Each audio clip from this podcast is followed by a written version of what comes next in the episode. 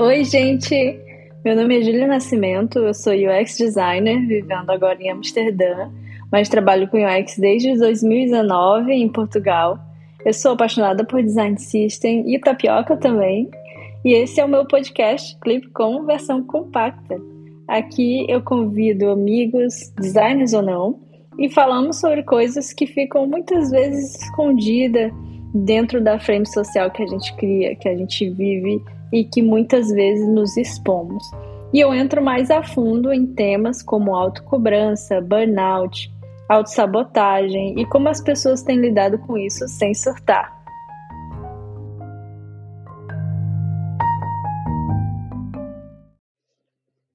Hoje eu falo com o Gustavo Herrero. Ele é hoje Design System e Ops especialista na Raia Drogazil é mentor e já passou pela Handmade e a Century com mais de cinco anos de experiência na área. Ele tem dois filhos gatos e eu amo essa parte. Ele é budista e apaixonado por plantas. Que bom te receber aqui, Gustavo. Olá, Ju, tudo bem? É um grande prazer falar contigo. É, agradeço demais o convite para esse papo. Bora falar mais sobre design, sobre um pouco sobre a vida aí por dentro, né? É, bom, falando um pouco sobre mim, é, bom, você já trouxe ali um resumo, né? Meu nome é Gustavo, sou casado, tenho meus dois filhos gatos. É bem provável que eles apareçam aqui no meio da gravação do nada, mas é normal. Adoram o holofote. Quais é, são os é. nomes deles? Eu adoro o nome de gatos, então. É, é o Simba e a Luana. O Simba porque ele é tigradinho, ah, igual o filho do Rei Leão. É, Sim. E a Luana, ela é rajadinha. Ela não é rajadinha, ela é preta e branca, mas é, a gente chama ela de Lua, na verdade. E não, virou é. Luana porque é, é, mais fácil falar no dia a dia, né? Mas é porque a gente pegou uhum. ela à noite na rua e tava Lua e ela já é preta e branca. Então, pegou esse nome ali. é... Que legal. Que legal, que legal. É, bom, eu, você falou um pouco sobre mim ali, né? Com relação aos gatos, eu sim sou budista, eu me tornei budista há uns anos atrás. Foi uma das melhores decisões que eu tomei na minha vida. Acho que isso vai impactou muito em como foi o dia a dia, como, como foi lidar com, com muitas dificuldades no dia a dia. A gente pode falar um pouco sobre isso mais para frente, ali nas perguntas, mas é, é isso. Hoje eu atuo como designer aqui na Drogazil. Uh, um papel de especialista em design system, é algo que é um tema que eu gosto muito, assim, sou apaixonado por esse tema.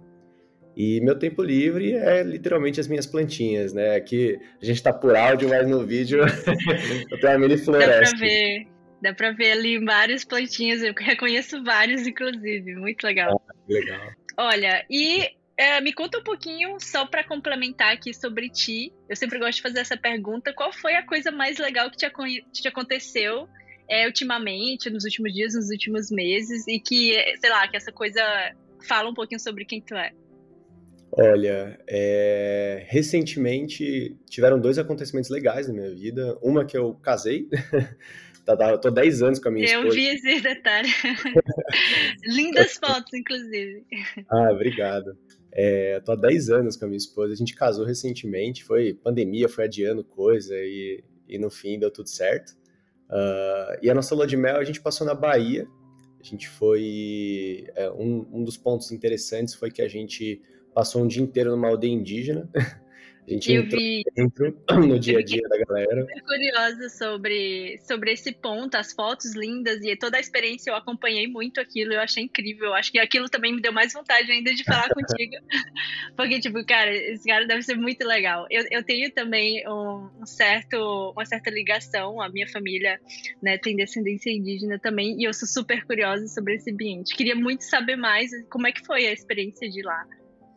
Foi, foi legal demais, assim, a gente, a princípio a gente não ia, é, a gente viu que tinha a possibilidade, mas era algo que precisava ser agendado, muito, com muita, era muito complicado de fazer, uh, mas quando a gente foi para lá viajar normalmente, o nosso guia, ele era filho de indígena, então ele conseguiu ajudar a gente a, a conseguir mais fácil, né, então foi ali de um dia para o outro, ele falou, cara, tem uma possibilidade, levo vocês lá de carro, eu mesmo, e aí foi, a gente conseguiu ir, foi conhecemos bastante a cultura. Era a tribo dos Pataxós, tinha um outro nome, uhum. é, a, a, aldeia tem um outro nome, porque eles são espalhados, né? Mas foi muito legal, foi muito rico, assim, porque eles contaram a história, né, da vida deles, a gente deu uma volta por lá na floresta, a gente entendeu, eu sou apaixonado por plantas, eu ficava olhando, né, o, Sim, já pegava uma mudinha, vou levar para casa. Nossa, eu queria muito, assim, porque lá na Bahia as plantas dão, assim, super certo, é impressionante, assim, a gente, aqui em casa a gente tem que cuidar de um jeito em São Paulo para umidade. Depois em casa elas morrem, né? Exato. E lá, assim, no chão elas já estão lindas, assim. Então, foi uma experiência muito rica, assim, muito legal. É, minha esposa também, ela, ela tem por parte da família, acho que da avó, um pouco de indígena também. Então, foi, foi rico para ela também. E foi uma experiência incrível, assim. Eu recomendo para todo mundo sair um pouco da zona de conforto e, e entrar nas culturas, assim, sabe?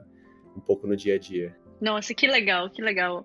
É, é, é, muito legal isso, porque às vezes eu vejo a comunidade design, e, claro, eu tô falando isso no meu recorte, na minha bolha social, mas eu vejo muitas pessoas que só falam com designers, é, é um ambiente muito elitista, assim, que a gente percebe, né? E é uma conversa muito de design e tal, e às vezes é preciso você sair um pouco daquela bolha, voltar para as raízes e ver. Formatos de vida, né, totalmente diferentes daquilo que você está acostumado, né? Senão você fica muito alienado aquele, naquele mundo que você acha que é tudo muito tecnológico, é tudo muito simples, Sim. né? É legal sair mesmo totalmente dessa bolha, inclusive com amigos, com é, conhecendo outras pessoas, né, com outras realidades. Pô, Sim. que legal. Olha, é, já entrando aqui no motivo pela qual eu também te convidei, que foi o teu artigo, né, sobre design system, sobre os pilares ali, os pilares essenciais de um design system. E eu sempre acompanho, assim como tu, eu sou muito viciada em design system. Eu acho que é o tema mais legal que eu encontrei e que, é, como dizem meus colegas, eu tomo café da manhã, eu já é, é, sou tudo sobre design system né? Então é um tema que realmente entusiasma, né? Você gosta de ir atrás cada vez mais. E é, o teu artigo apareceu e eu comecei a ler e eu fiquei encantada com a didática. Eu acho que a parte mais legal ali foi a forma, porque assim, a gente tem muito conteúdo disponível sobre design system, mas nem sempre você consegue, ele te, o conteúdo te prende e você também não consegue às vezes entender de uma forma tão simples, né? E eu achei muito legal toda a forma como ele foi estruturado e a didática daquilo. Então, queria que tu me contasse um pouco quais são esses pilares essenciais, como é que tu chegou até esse modelo e qual que é a importância de cada um é, é, que tu percebe hoje, né? Boa. Olha, escrever esse artigo, primeiro, obrigado pelo feedback. Uhum. Uh, foi, eu acho que o primeiro artigo que eu escrevi, assim, eu até contando um pouco sobre o processo, como é que foi. É, a princípio, eu sempre, no dia a dia, eu sempre tento ser. Quem trabalha com design system meio que já sabe que organização é quase que essencial, assim, para uma pessoa que trabalha com, esse, com essa área, porque design system tem muito a ver com isso, né? Você, cara, pegar toda a complexidade de uma empresa, de como ela constrói produtos e padronizar as coisas, é, simplificar uhum. algumas coisas. Então, eu é... vi até que tu colocou, né, que organização é uma entrega e é exatamente isso, é faz parte da entrega, né? Com certeza. É, e ter esse, esse papel, eu sempre tive um pouco desse papel de organização, eu digo que eu tenho até um pouco de toque com o processo, dia a dia, assim, eu estou sempre muito cobrando isso. É, e aí escrever esse artigo foi uma experiência legal, assim, porque eu, eu faz um, eu tô basicamente uns quatro anos já trabalhando com design system exclusivamente, mas é, eu nunca tive, eu nunca me senti muito confortável de compartilhar conhecimento, conteúdo na internet, assim, eu nunca achava que eu tinha é, o conhecimento necessário, assim, né, pra... A gente vê, né, grandes referências, a gente se baseia nos grandes, né, Nathan Kurtz, a galera de fora e tal, é... e eu falei, putz, o cara sabe demais, eu não consigo chegar perto desse cara e tal.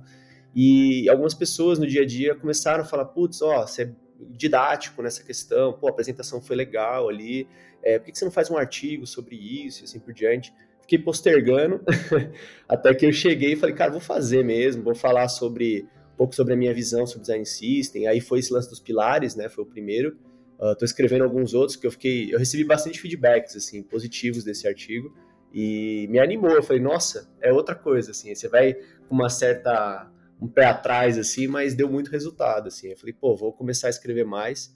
Um, e sobre esse lance dos pilares, assim, foi é, é, um pouco do que eu aprendi olhando vários cases e acompanhando alguns projetos, né, que eu participei, uh, e um pouco de experiência que eu tive, assim, de dificuldades mesmo, assim, de, putz, entrar achando que era uma coisa e tinha um outro problema para resolver.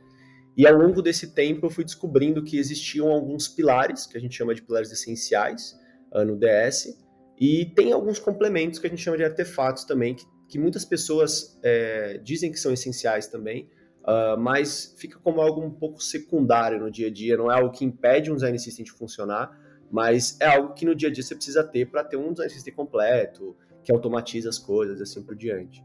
Um, então, nesse período, eu identifiquei, por exemplo, quatro pilares essenciais. É, são, primeiro, a fundação né, de um design system. Aí eu explico um pouquinho de cada um deles. Uh, foi a fundação, inicialmente. Uh, componentes, que é o que a maioria conhece, né? A parte de toda a biblioteca de componente reutilizável e tal. É, também tem a parte de métricas e de governança, né? Que é o quarto pilar. Uh, eu cheguei muito nessa, demorei muito para encontrar um pouco desse formato, assim, uh, porque antes a gente, quando a gente procura sobre artigo design system em todo lugar, é muito comum a gente ver que design system é aquele bibliotecas de componentes reutilizáveis em design, dev, e segue muito nisso, assim, sabe? Uh, então eu sempre procurei, eu falei, cara, mas eu tô aqui num projeto, tá sendo difícil de fazer a galera usar, tá sendo complicado de metrificar, de tem várias outras coisas, várias áreas envolvidas, não é só componentes, né? Então comecei a mapear isso. E aí, aprofundando um pouco em cada pilar, como que eu identifico que seja os pilares estruturais, né? Uh, a primeira parte é a parte da fundação, né? A gente, todo design system ele nasce da fundação. Como o próprio nome diz, é a base do DS, assim. Uh, quando a gente fala de fundação, ela é muito direcionada às decisões que a gente tem no dia a dia, né? Então, é, a gente sabe, a gente vê o produto pronto, né, a, a interface, os, as pesquisas de UX, etc., mas tudo aquilo para ser construído são decisões que são tomadas pelo pessoal de negócio, por estratégia, por UXers, UI e assim por diante. É, pessoal de marketing também são envolvidos em alguns momentos. E essas decisões, em alguns casos, elas ficam muito espalhadas, né? Então, algum designer cria um componente não avisa outro designer de outra parte é, sobre isso. O pessoal de marketing faz uma mudança na marca e, no fim das contas, o produto não está refletindo isso. Uh, então, o papel da fundação do DS é justamente conectar esses pontos. Assim, a gente pega as definições de marketing, ó, a galera de marketing. Como que é isso daqui? Ah, aqui que tem os atributos de marca que a gente precisa respeitar. Eles falam, olha, a cor da marca é essa, a gente tem essa tipografia aqui, tem esse tom de voz que a gente faz junto nas propagandas, que é legal, tá no produto também. Então, é, tem essa questão né, de, de, decisões de marketing, tem decisões de produto, decisões é, de design. Então, por exemplo, design são as mais conhecidas, né, que a gente chama de design tokens, é, variáveis de estilo, é, quais são os princípios de design de uma companhia. Então, ah, a gente precisa ser acessível, a gente precisa ter um tom de voz X, Y, Z. Uh, então, a gente na fundação unifica todas essas decisões é, como regras, né, como um manual que guia os outros pilares, assim. Então, a fundação é um ponto bem importante do DS, assim. É...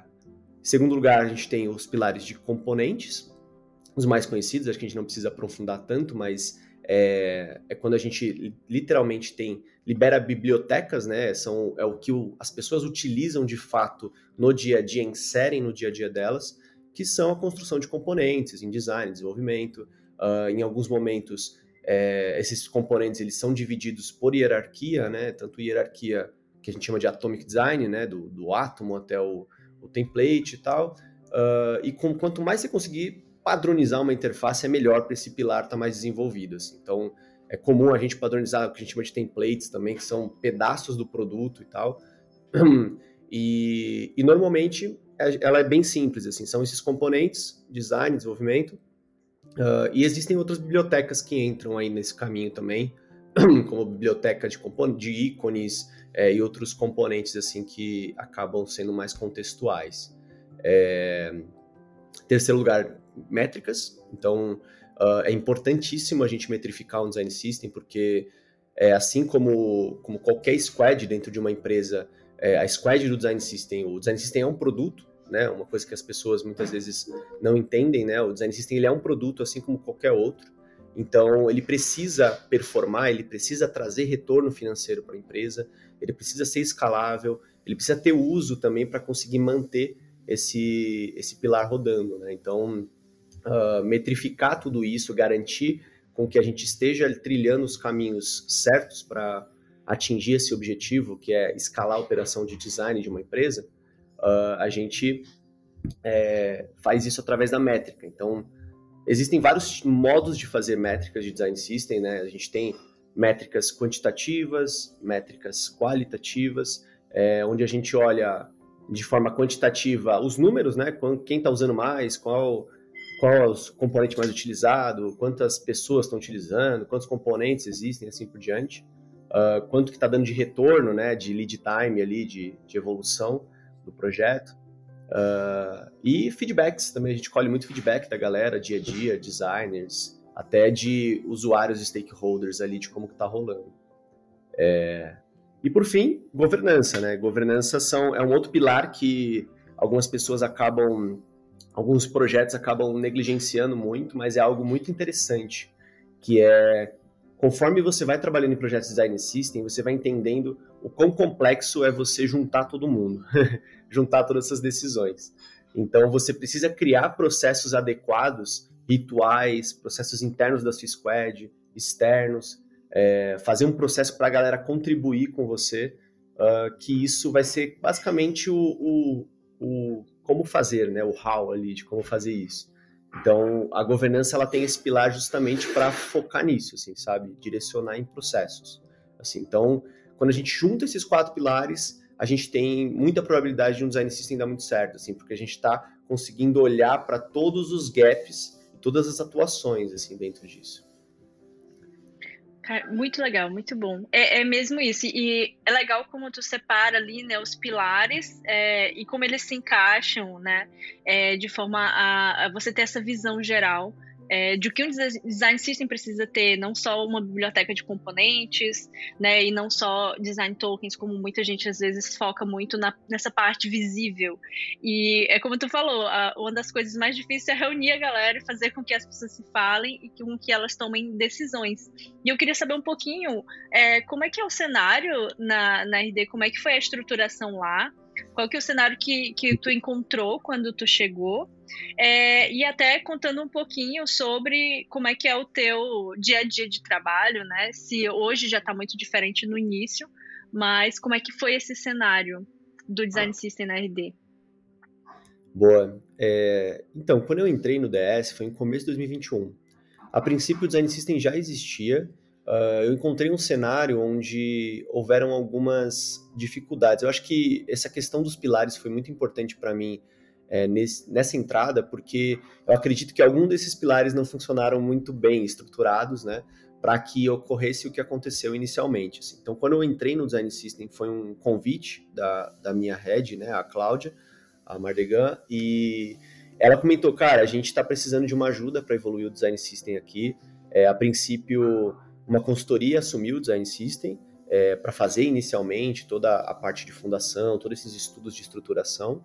Uh, existia uma equipe interna, um time interno lá, mas algo não deu muito certo. A princípio, o, design, o resultado não atingia, a galera não usava, era basicamente zero uso, assim, e não atingia é, muito bem o que o pessoal precisava no dia a dia. Então era muito comum do pessoal, assim, é, querer utilizar, mas não atendia. Então o pessoal falava, meu, não dá, eu tenho uma sprint para entregar, eu não consigo fazer isso daqui agora. Uh, e quando eu entrei, aconteceu uma mudança muito grande na RD, assim, tanto com é, a contratação de muitos designers, né, pra, pela evolução própria da, do digital da empresa, mas principalmente teve uma reestruturação do time inteiro. Assim. então o time antigo saiu, a consultoria saiu, e veio basicamente todo o time que está até hoje são pessoas que foram contratadas naquele momento. Assim. Então teve um lead novo, eu entrei como especialista, um designer, que é, que é o Joãozinho, ele entrou é, também numa fase como UI designer, desenvolvedores entraram, QA, writer, tudo novo. É, e a gente basicamente teve a, o objetivo de, cara, revisar tudo isso e tentar evoluir, encontrar um caminho para esse projeto crescer dentro da empresa, né? Então, é, a gente teve um grande trabalho, acho que de 2021 foi um ano muito, acho que de todos da minha vida de projeto Design System foi um dos mais, assim, toda sprint era extremo, era muitas entregas e muita cadência, assim, sabe? Foi um esforço muito grande por parte de todo mundo, acho que é, é um, eu deixo até um parabéns, assim, para mim aqui, porque, cara, a galera é, vestiu a camisa, o pessoal tava muito afim de fazer mesmo, assim, e foi um trabalho incrível, assim. Uh, e aí, muito do que eu tive de dificuldade, assim, de desafio, na verdade, foi de, cara, estruturar isso. Então, inicialmente, foi muito. Aí eu posso até comentar um pouco da atuação, né?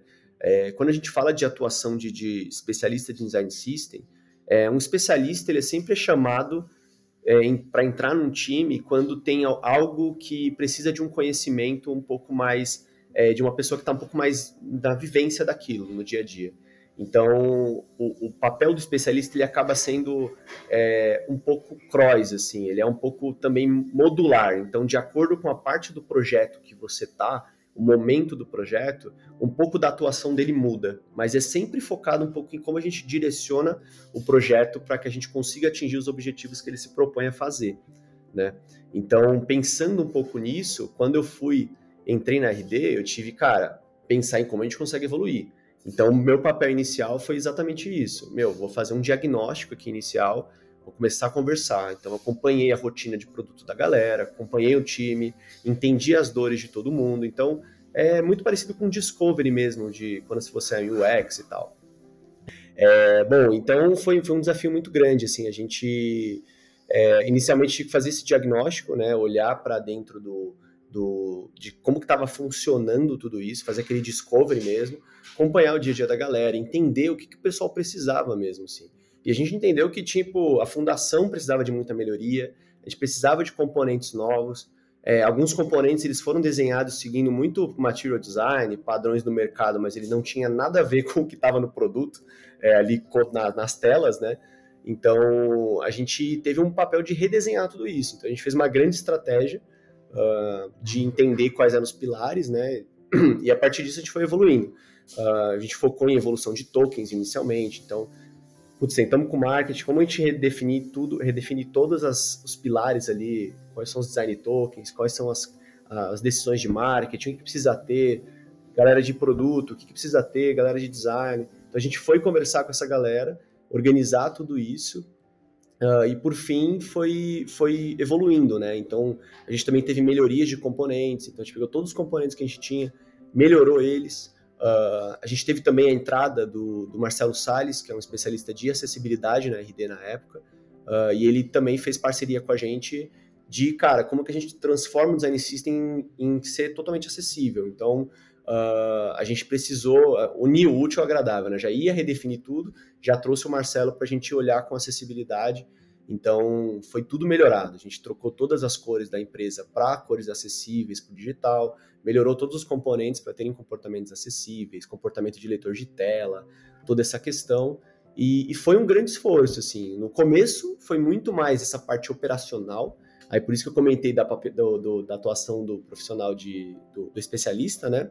Uh, foi muito, cara, não tem muito o que fazer, mão na massa. Sentei junto com o designer, a gente começou a ralar. Ele fazendo componente, eu comecei a evoluir é, design tokens, a gente começou a evoluir várias questões técnicas e futuramente ali, foi passando o tempo do projeto, a gente foi conseguindo gerar uma cadência, gerar uma coisa legal, é, bem estruturada, e aí a gente começou documentação, de documentação, agora a gente precisa metrificar um pouco, a gente precisa agora é, olhar um pouco para a governança também de processos. Então, é, a gente foi estruturando um pouquinho de cada um desse, desses pilares é, numa espécie de MVP. Aí a gente vai alimentando isso e cada um tem uma responsabilidade ali dentro de um pilar, sabe? Então, o nosso designer ali, o Joãozinho, ele foca muito na parte do pilar de componentes. Eu fico muito hoje, principalmente hoje, direcionado com o pilar de governança e de fundação.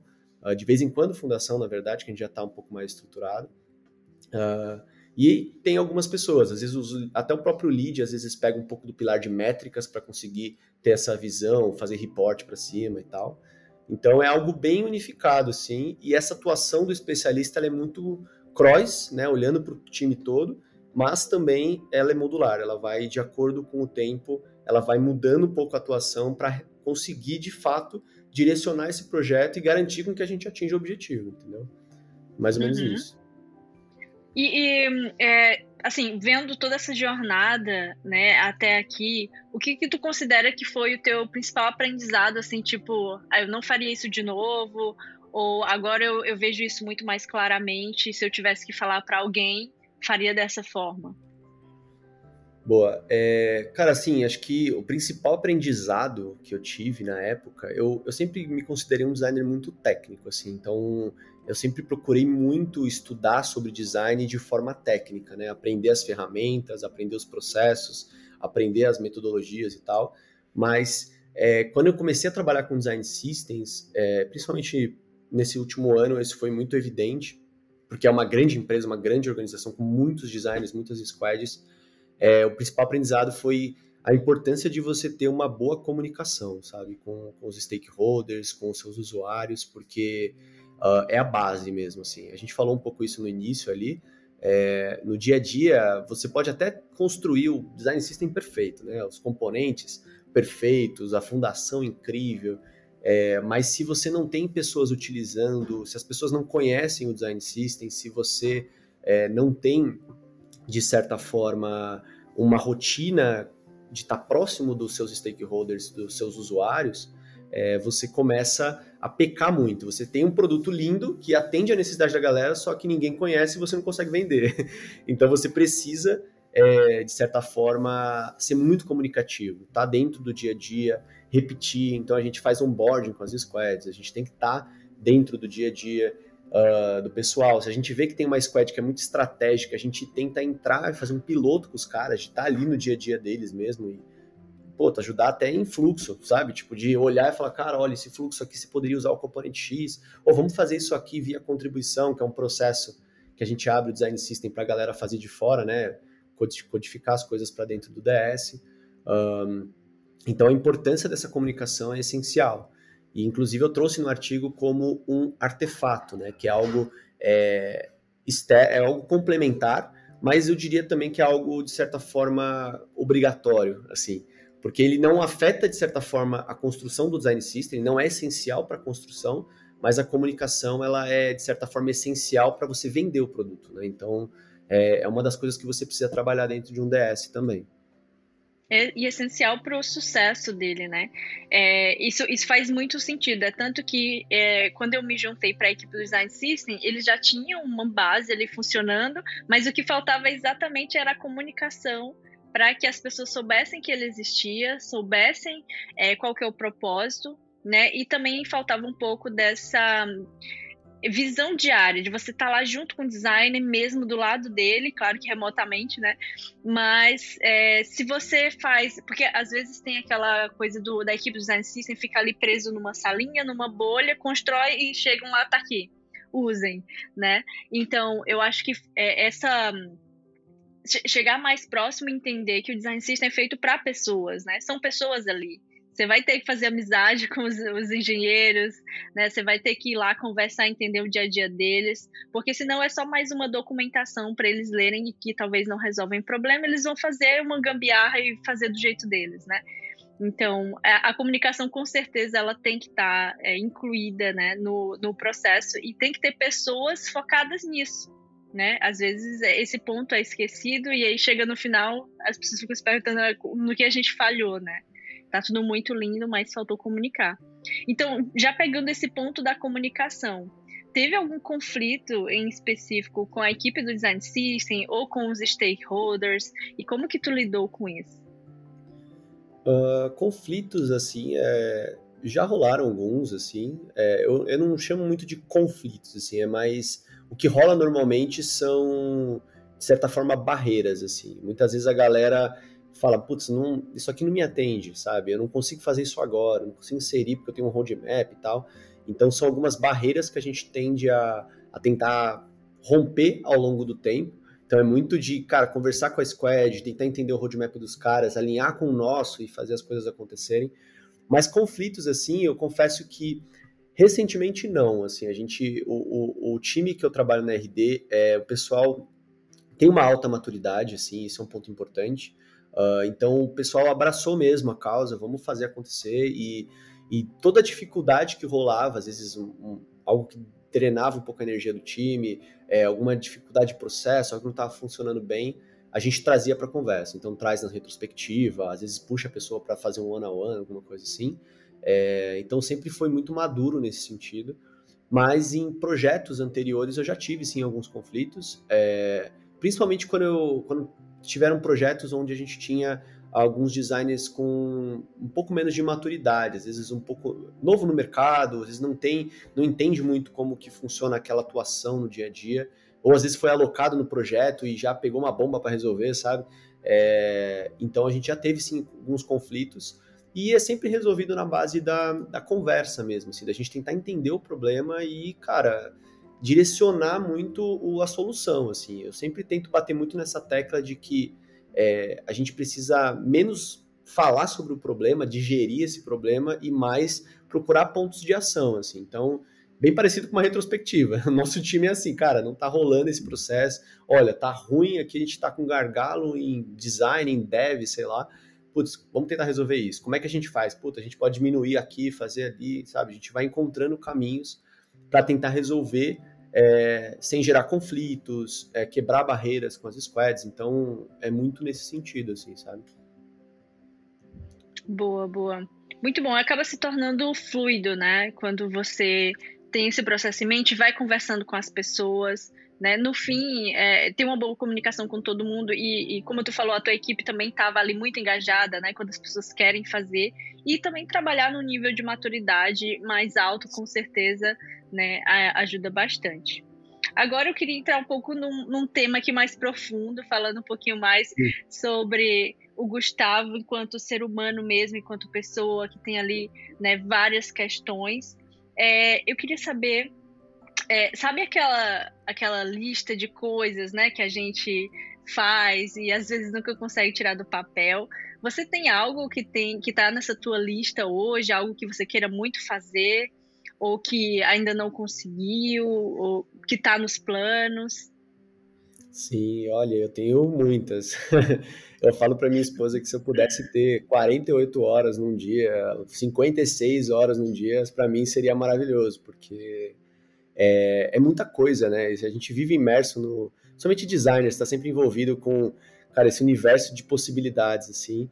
Então a gente sempre quer aprender uma coisa nova. Eu sou mega fissurado em, em aprender, assim. Acho que um hobby meu é justamente procurar coisa para aprender, assim. Eu descobri minhas, eu descobri que eu era apaixonado por plantas nesse sentido, assim. Eu tava em pandemia, falei, cara, quero aprender uma coisa nova.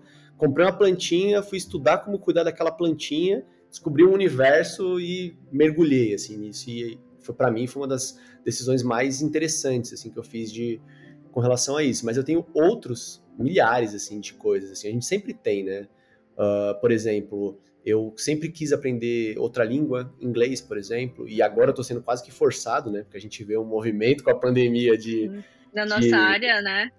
Exato. As coisas acontecendo as várias oportunidades de, do exterior e tal. Então Falei, cara, preciso puxar isso, preciso começar a estudar inglês de novo. É, mas também tem outras coisas. Eu sempre quis, por exemplo, aprender piano. Eu adoro piano, eu me arrisquei a tocar um pouquinho, mas é, nunca sobra tempo, né, para a gente conseguir dedicar de certa forma para essas atividades. Então é algo que eu queria aprender muito. Tem várias skills de design que eu gostaria de desenvolver. Então, seja técnicas como aprender é, a codificar front-end, por exemplo, é, focar mais em desenvolvimento, aprender ferramentas de low code como Webflow, entre outras aí que rolam no dia a dia.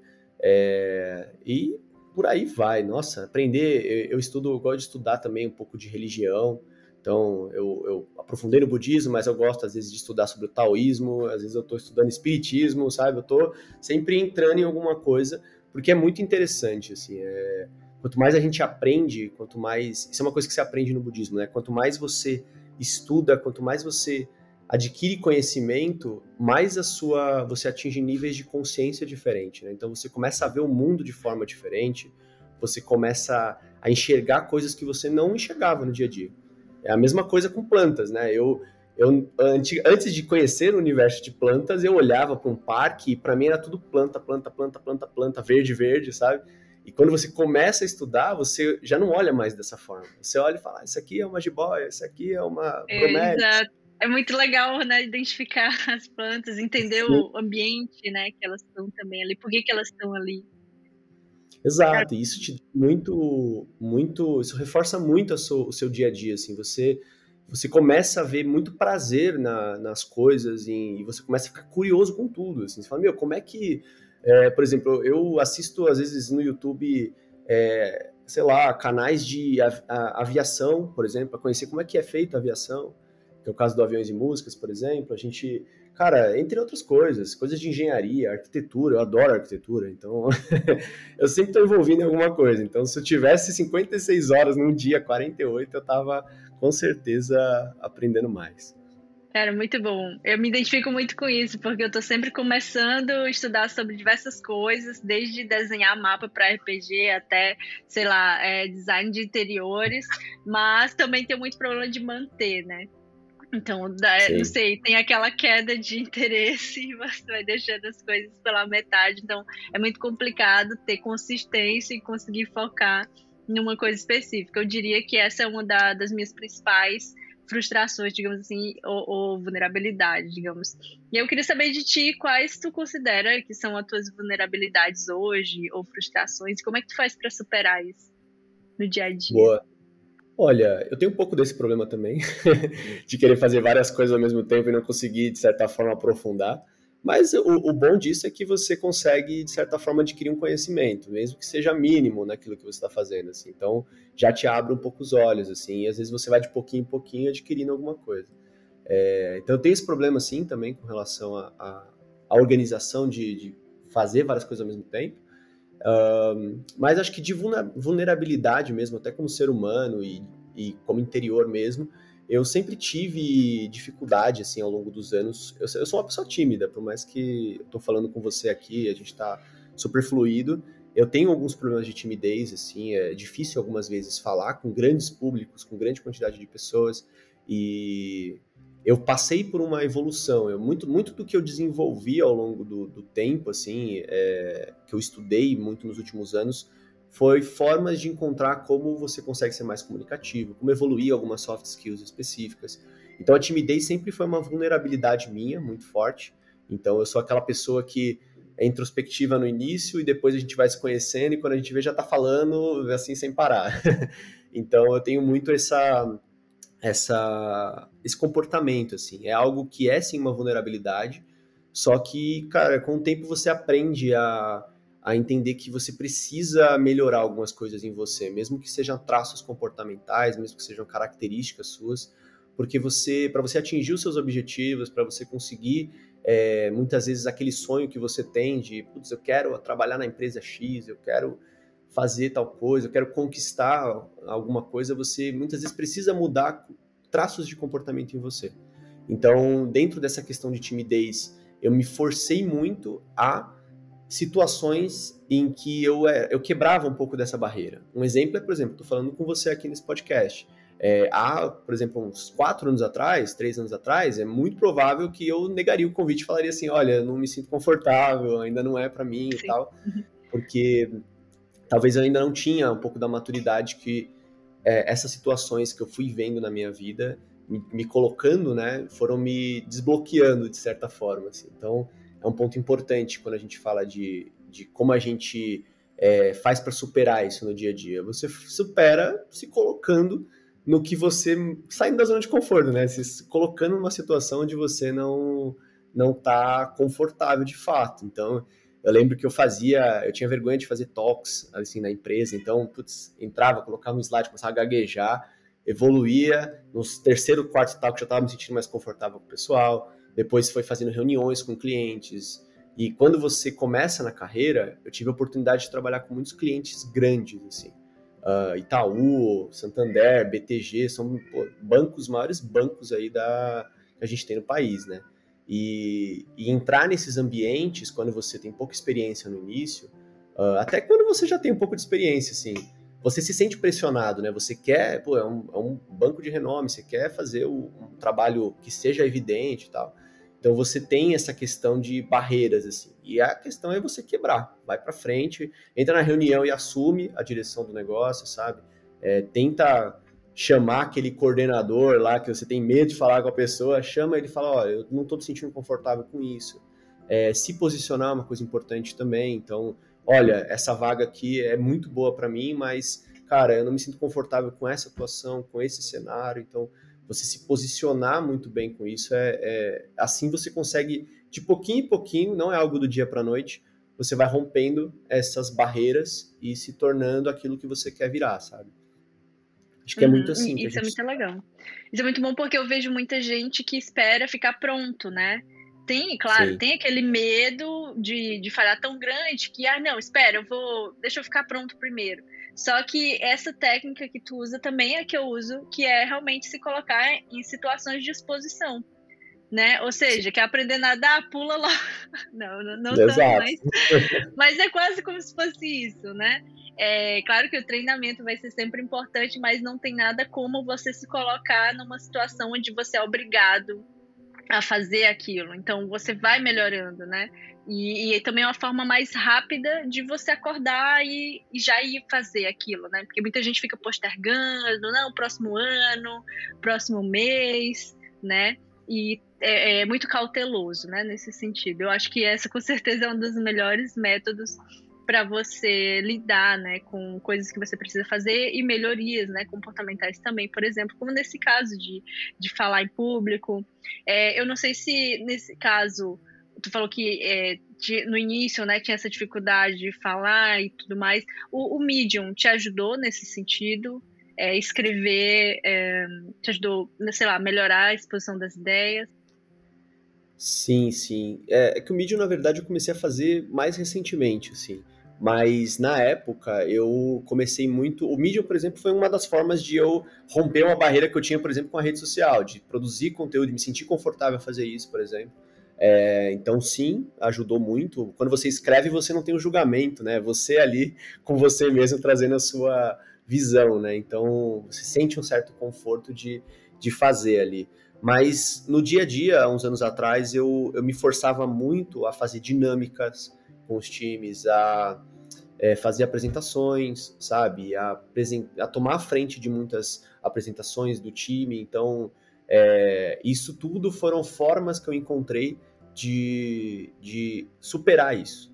E acho que um outro ponto importante que eu acabei não comentando foi que eu tive muitas pessoas no qual eu me espelhei ao longo desse, dessa trajetória, assim. Então, eu digo que foram mentores é, porque são pessoas que eu acho que é importante você. Porque muitas vezes a gente fala, ah, legal, eu. Muitas vezes você tem aquela barreira, você não consegue se expor. Né? Você tem alguma coisa que te segura dentro do. e te impede de fazer aquela ação. E eu tive pessoas é, ao longo da minha carreira, tanto não só com essa área de produto, mas há muitos anos atrás, quando eu trabalhava com publicidade, sei lá, uns oito anos atrás, dez anos atrás, sei lá, é, de ter pessoas que, cara, vão pegar e falar assim, olha, te colocar nessa situação.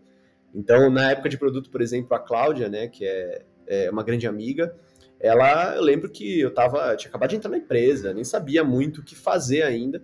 Ela chegou e falou assim: Ó, oh, seu cliente é o Itaú, pega um táxi e vai lá. Assim, tipo, eu falei, meu, já era, sabe? Eu falei, como é que eu vou fazer isso? Só vai. Quando você chegar lá, você tenta procurar a pessoa X. E, e eu fiquei assim, meu, o que, que eu faço? Chegar num baita banco, uma estrutura gigante, e ela falava assim: se der ruim, você me chama. então foi muito. Você ter pessoas que te empurram nesse sentido faz. É, é, é bem é, positivo, sabe? Você consegue ver que você tem alguém te apoiando e com isso você começa a encontrar esse comportamento e começa a ver o benefício de você uhum. se expor a situações que você não está acostumado. Assim. Tem então... um certo apoio ali, né? Eu acho que é aí que trabalhar, por exemplo, quando você está numa equipe que tem o sênior, que tem um líder legal que te acompanhe, principalmente para quem está entrando, para quem é júnior ali, que ainda tem muito medo, né, de, por exemplo, ministrar um workshop, é, entrar numa reunião e apresentar aquela reunião, às vezes fica meio escondidinho ali. Sim. esse apoio de alguém que está ali para te dar suporte, mas ao mesmo tempo quer que você voe. Né? E muita gente, eu vejo muito isso nos cursos, né? Os alunos ficam escondidos um por trás dos outros, né? Ai, não quero falar, vai lá e apresenta. E eu acho que é aí que você tem que quebrar esse, esse comportamento logo desde o início, né? E realmente ir. E às vezes tem coisas que a gente nem sabe que a gente consegue fazer é, até que a gente tente, até que a gente vai lá e diz, caralho, deu certo, né? E Exato. dá para melhorar muito mais. E já falando nisso, né, em aperfeiçoamento, é, no que que tu diria que tu é muito bom ou de alguma coisa que tu se orgulha muito? Olha, eu muito bom é muito difícil assim, porque eu sou uma pessoa que me julgo muito assim, então eu sempre acho que eu tenho algo a melhorar em alguma coisa assim. Então, é, algumas pessoas, eu posso dizer o que algumas pessoas falam para mim. algumas pessoas falam que eu, que eu, sou uma pessoa que é muito comprometida, estuda muito, muito organizado, principalmente organização é um dos pontos que eu mais recebo de feedback, assim, que eu costumo ser muito didático, assim, acho que é, eu tento sempre, qualquer coisa que eu faço, eu tento ser o mais didático possível, assim, é, desde uma apresentação, desde um fluxo, de uma construção de uma interface ou de um design system, é, sempre tento ser o mais didático, o mais fácil. E a gente aprende isso como, como UX, né? De, cara, como é que gente facilita a experiência do usuário, assim. Então, é, eu considero que eu tenho um pouco de, de, Eu tenho bastante habilidade nessa questão de organização, sabe? É, então, assim, eu ainda acho que eu tenho muito a melhorar. Deve ter pessoas aí que são extremamente competentes, que são muito melhores, mas é, o que eu recebo de feedbacks normalmente são essas questões assim de organização, de comprometimento, de sempre estar tá estudando muito a fundo alguma coisa. Então, às vezes eu vou fazer, sei lá, um, um trabalho pequeno de uma sprint, eu tento dar um, trazer contexto daquilo. Ó, eu puxei isso desses artigos, foi esse cara que fala sobre isso, olha, isso aqui é uma tendência de mercado X, Y, Z. É sempre importante você ter é, essa questão de o que você faz, ter você ter uma base por trás, sabe? Acho que é, acho que é isso. Boa, boa. Isso é uma coisa também que eu tenho cultivado, é a coisa do reconhecimento andar lado a lado com a autocobrança, porque a autocobrança vai estar lá o tempo inteiro, né? Principalmente comparações, né? A gente está vendo muito conteúdo, muita gente produzindo coisas, e a gente fica sempre se comparando, então eu acho que funciona muito bem a autocobrança tá ali ao lado, é, lado a lado com o reconhecimento, reconhecer mesmo é, no que você é bom, né, e, e no que você tá trilhando ali para melhorar. E alinhado a isso, tu já recebeu algum feedback que te ajudou a mudar algo em ti? Sei lá, algo que alguém te disse, um líder, alguém que tu trabalhava que, sei lá, de alguma forma mudou ali tua forma de ver as coisas, tua trajetória? Sim, sim, já recebi muitos feedbacks, assim, é eu já recebi feedbacks, por exemplo, um, um, dos feedbacks que eu já recebi foi dessa questão de compartilhar conhecimento, por exemplo. É, eu era uma pessoa que eu sempre estava focadão nos projetos, trabalhando, trabalhando, trabalhando, trabalhando, querendo fazer, aprender, aprender, aprender. Só que o pessoal olhava e falava assim, cara, você, você aprendeu muito sobre esse tema, você entende muito sobre isso. Pô, transmite pra gente, compartilha com a gente, fala mais. E, e, eu comecei a entender que, cara, é verdade, eu não falo muito com as pessoas, eu tô sempre muito ali no dia a dia, cara, trabalhando, fazendo, fazendo, achando que todo mundo sabe, né? Isso é um outro erro, assim, a gente, a gente acaba achando que a gente aprende, a gente acha que todo mundo sabe aquilo, porque a gente se compara, né, com as pessoas, e, e muitas vezes aquela, você tem muito a ensinar, muito a, a transmitir de conhecimento, e, e, isso foi uma das coisas que eu aprendi, assim, recebi um feedback disso, que eu precisava trazer mais conhecimento, e comecei a procurar formas de fazer isso, internamente na empresa inicialmente, e agora eu estou no momento de, cara, vamos produzir um pouco mais de artigo, vamos participar, por exemplo, desse podcast com você, vamos criar alguns vídeos, algumas coisas que eu possa é, ensinar um pouco mais sobre isso. Porque quanto mais você ensina, mais você transforma o mercado também, sabe? Você vê mais maturidade naquele mercado. Você vê, é muito bom você ver pessoas que, que procuraram a sua ajuda de alguma forma e a pessoa foi lá e conquistou aquele emprego que ela sempre quis.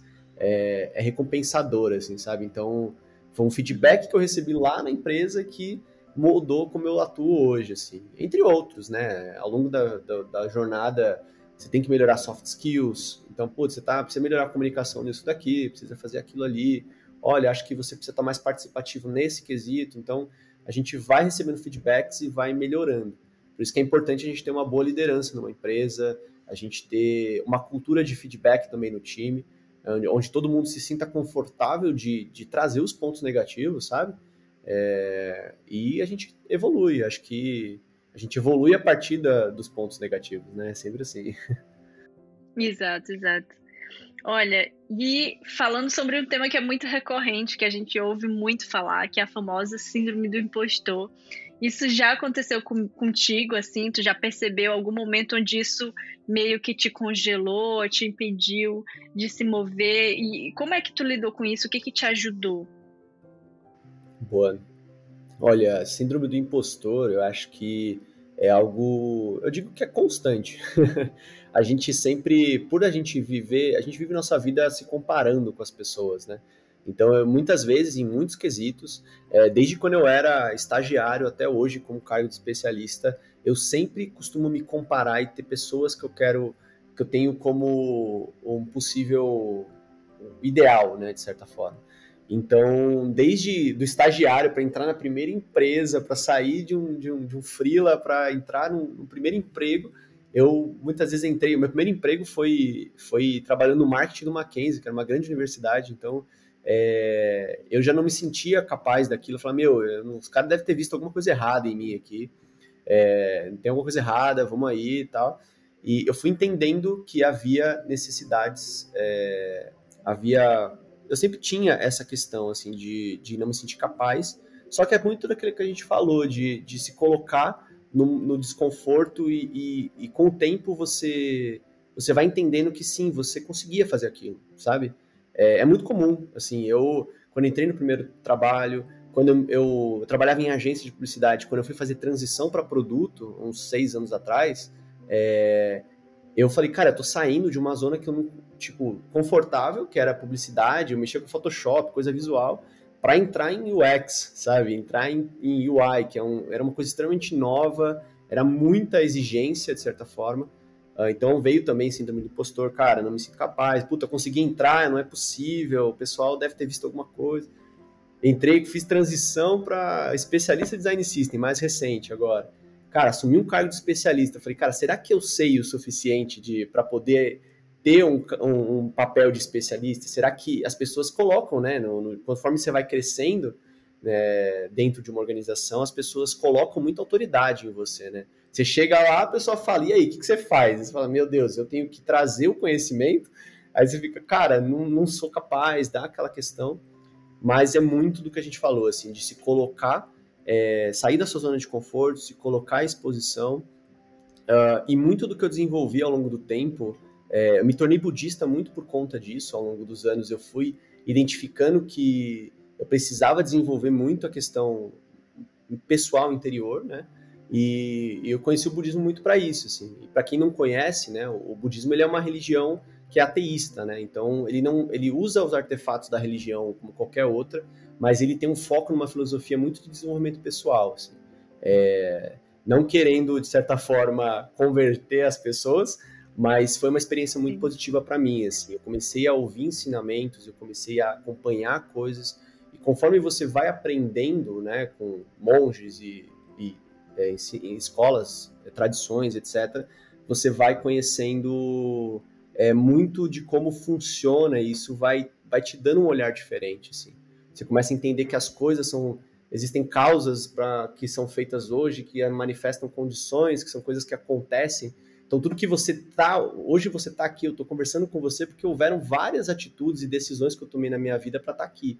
Então se eu não tivesse muitas vezes me colocado numa exposição lá atrás, talvez eu não estaria aqui conversando contigo hoje, talvez eu estaria limitado. Eu, eu, falo para minha esposa que é, ela me apoiou muito na minha vida, né? Então é importante você ter alguém também é, que te ajuda nas decisões, que te ouve. Uh, e, e, eu falo para ela que se eu não tivesse conhecido ela, talvez eu não seria designer de produto, entendeu? Talvez muito do que eu sou hoje, às vezes as decisões ali atrás se influenciaram muito. Então, é, é, é, é comum você ter síndrome de impostor, assim, por conta da comparação, por conta do mercado, da sociedade que a gente vive, que cobra o tempo inteiro isso.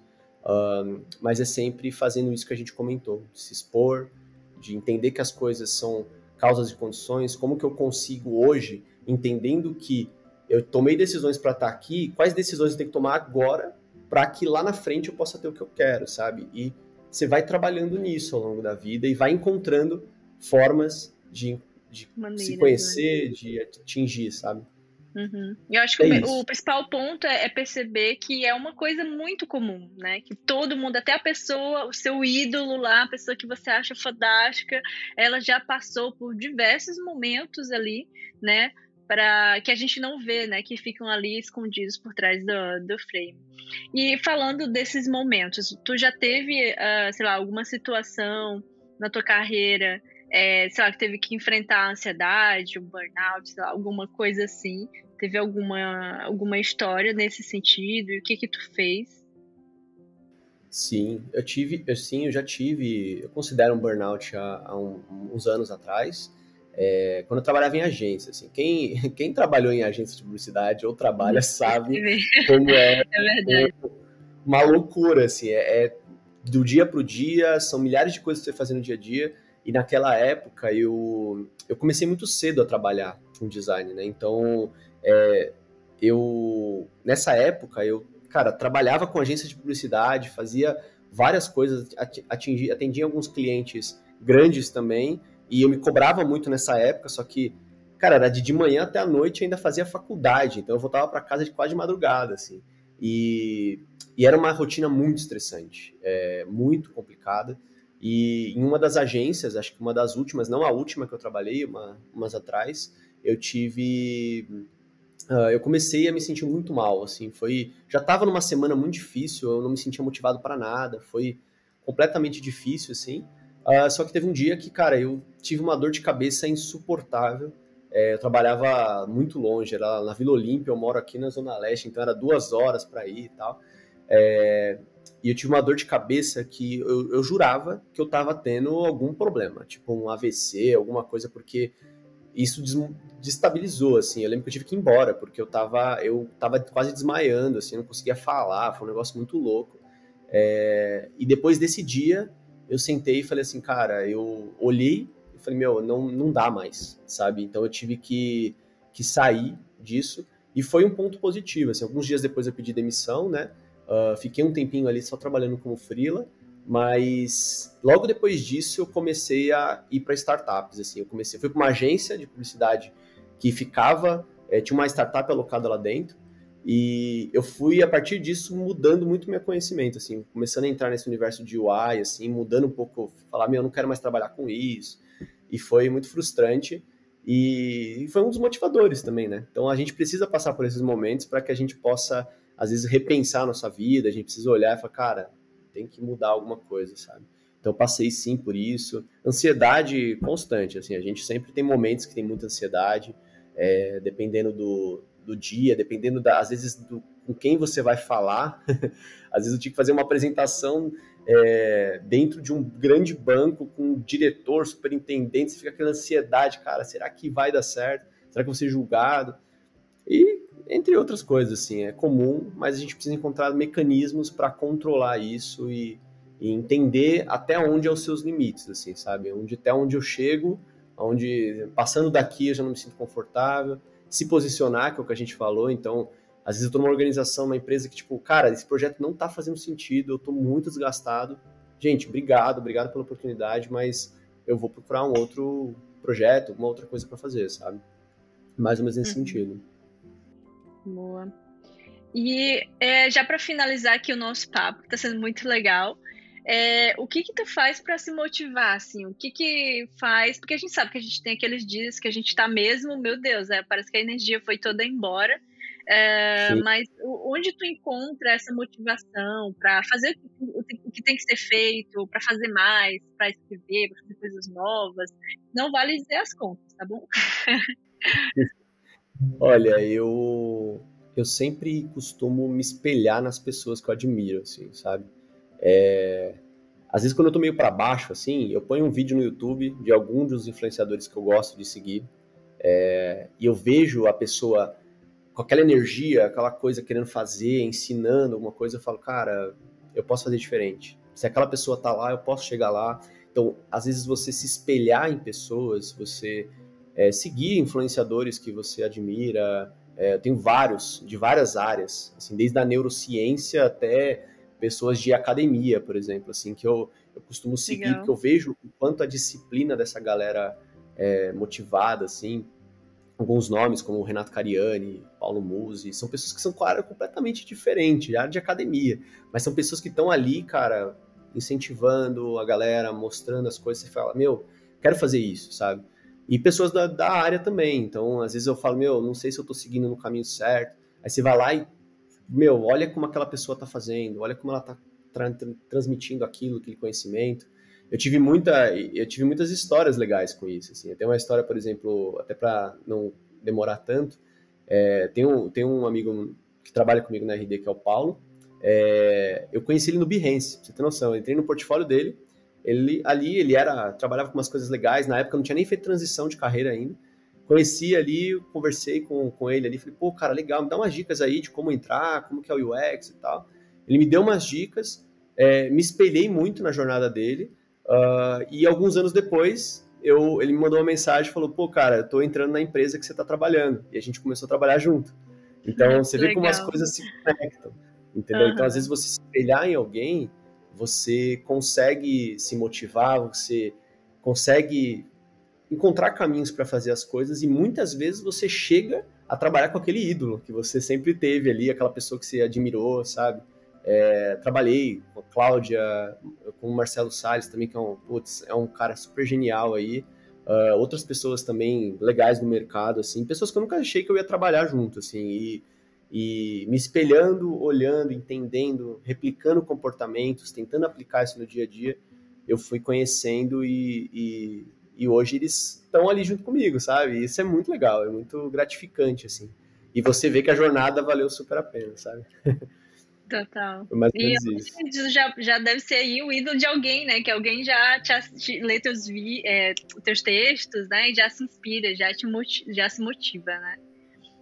Cara, ah, que, prazer de receber essa conversa. muito legal. Eu me identifiquei com vários pontos. E é muito legal, assim, ver que você não tá sozinho nessas noias todas, né? Nessas coisas que... Tanto coisas que a gente quer fazer, como problemas que a gente encontra, né? E é muito bom saber que tem muita gente disposta, né? A compartilhar a sair ali, porque a gente sabe que às vezes dá vontade de terminar o trabalho e só assistir série, ficar de boa mas tem muita gente que faz esse a mais e quer compartilhar com a comunidade, porque também é uma forma de, de aprender mais, né? De você se melhorar pessoalmente, profissionalmente. Então, é, o meu prazer é enorme de te conhecer e de trazer para essa conversa aqui. Eu tenho certeza que a galera vai curtir muito. E muito obrigado, pessoal, por nos ouvir até aqui. Eu vou deixar aqui todos os links. Depois, Gustavo também se quiser compartilhar mais links e referências que tu falou aqui, é, eu vou deixar aqui na descrição. E é isso, obrigada e até a próxima conversa. Eu que agradeço, obrigado, viu? É, foi o papo foi ótimo. até mais, obrigado.